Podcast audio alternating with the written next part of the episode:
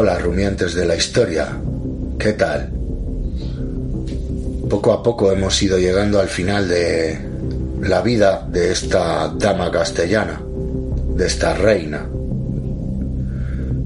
Nos habíamos quedado en que su hijo Carlos I resolvió el tema del levantamiento comunero y una vez resuelto volvió a encerrar a su madre. Y no contento con eso, volvió a nombrar como gobernador de la Casa de la Reina, incluso de la ciudad de Tordesillas, al marqués de Denia, al el jefe de la casa que, que más cruel fue con su madre.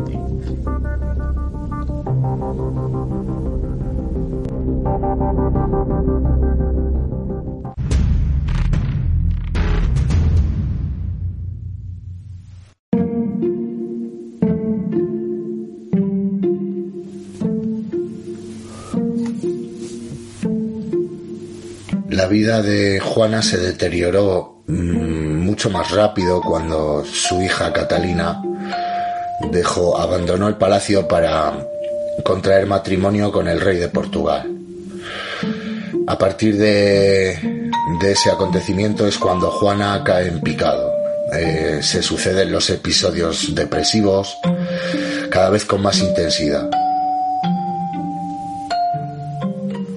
En los últimos años a la presunta enfermedad mental ahora se unía la física, lógicamente. Hay que tener en cuenta que esta reina fue longeva, vivió más de 70, de 70 años, sobrevivió a muchos de sus hermanos, a todos sus hermanos y a muchos de sus hijos. Fue desarrollando grandes dificultades en las piernas, las cuales finalmente se le terminaron paralizando. Por aquellos entonces estaba gobernando su nieto Felipe II, es decir, el hijo de Carlos I, ya que Carlos I renunció al reinado, eh, por decirlo así, se convirtió en rey emérito, pero se, se enclaustró en el monasterio de Yuste en Burgos. No quiso saber nada más del gobierno de, del imperio, ni de la política, ni del tema y se recluyó en un monasterio. Entonces, su hijo Felipe II, por aquellos años, ya en los últimos años de la vida de Juana, eh, empezó a reinar. Y cierto es que empezó a preocuparse por eh, la, la indiferencia religiosa de su abuela Juana, y que podía empezaron a surgir incluso incluso rumores de que podía estar endemoniada y todo eso. Bueno pues Felipe pidió a un jesuita al el que después sería San Francisco de Borja, a Francisco de Borgia de la casa de los Borgia, bueno, pues le pidió a este jesuita que visitara a su abuela en Tordesillas para ver qué había de cierto en todo aquello eh, sobre si su abuela estaba endemoniada o si era una mujer religiosa.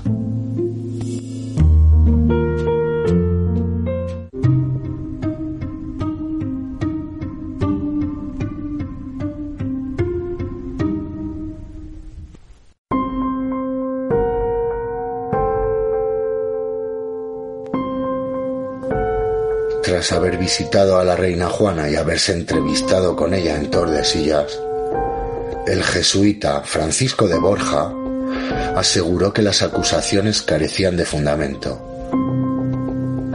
y que dado su estado mental, quizá la reina no había sido tratada adecuadamente.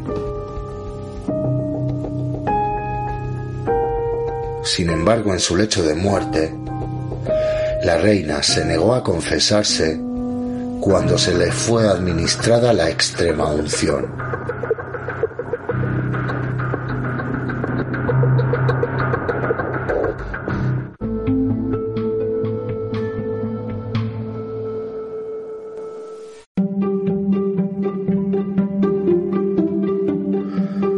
Bueno, pues ahora sí que hemos llegado al final. Y nada, tener en cuenta eso, que es un personaje que seguramente fue bastante difamado. Al final, señalar con el dedo a una persona y, y cuestionar su cordura, ¿no? Y su salud mental es el recurso fácil. Siempre ha sido así. Con esta mujer eh, lo emplearon bien, tanto su padre como su hijo. Y después, en sus últimos días, su nieto. Silenciarla, acallarla, difamarla, para que no tuviera nada de poder y aislarla, confinarla. Eh, son herramientas clave para convertir a una reina que, que tenía derecho a gobernar por herencia de su madre Isabel la Católica, pero no pudo hacerlo porque le ponían el freno. Bueno, así fue. Eh, un juego de tronos que sucedió en Castilla por aquellos entonces, eh, recién estrenado el imperio, pues esto era lo que había. Para la pobre mujer, sí que es verdad que el levantamiento de los comuneros fue un chorro, un chorro de aire fresco para esta mujer. Eh, casi se implicó un poco en tema político, pero al final eh, anteponía más los sentimientos quizás o el amor hacia sus hijos, concretamente su hijo Carlos, para no perjudicarle y no y que no perdieran eh, sus derechos legítimos, ¿no? Y bueno, eh, un personaje bastante interesante. tengo un podcast ahí en ebooks sobre este tema, sobre Juana, le he titulado Juana I de Castilla y está está redactado sobre un, o sea, está narrado sobre un libro eh, escrito por eh, María Teresa Álvarez, sí, María Teresa Álvarez. Y bueno, eh, profundiza un poquito más en la vida de esta mujer. Lo hice con todo el cariño. Y el tema técnico, pues pido perdón porque, eh, bueno, voy poniéndome poco a poco las pilas en ese tema, a ver si vamos mejorando el tema del sonido.